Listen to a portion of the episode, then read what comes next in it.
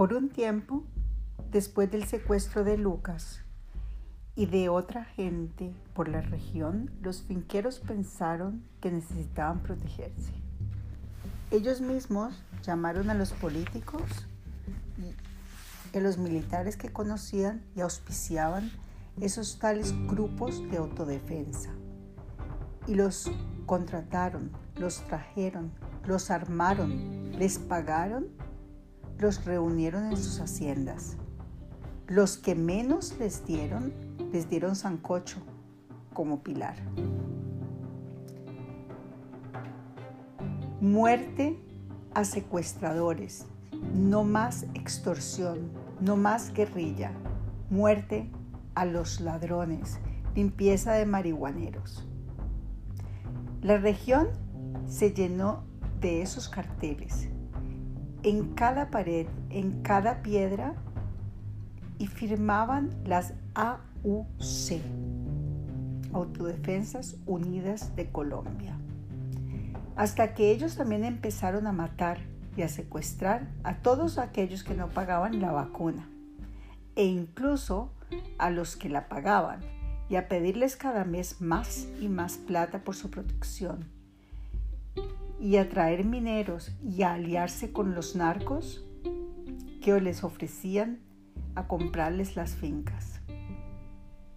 Y sus mismas ofertas eran ya una amenaza, un chantaje. Por eso Pilar pagaba, para que no nos hicieran nada. Pero luego ellos querían comprar la tierra y empezaron a mandar esas boletas.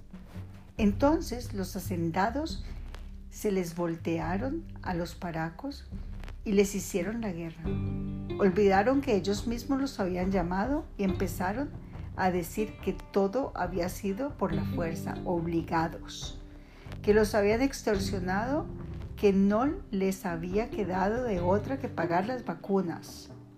Aliados con el gobierno, los forzaron a desmovilizarse y después mataron a los que hablaban mucho. Y más tarde a casi todos los capos los mandaron extraditados para Estados Unidos por narcos.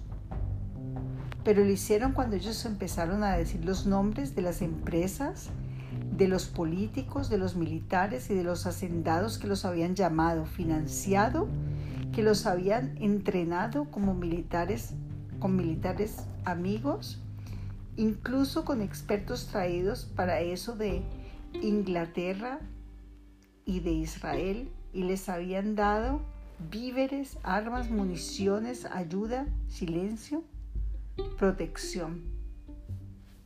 Los sacaron del país para que no se supiera toda la verdad, para que en las listas de financiadores de los paramilitares no aparecieran los apellidos más viejos y supuestamente limpios y honorables del país para que no dijeran los nombres de todos los coroneles, generales, sargentos y capitanes que les habían ayudado en sus masacres.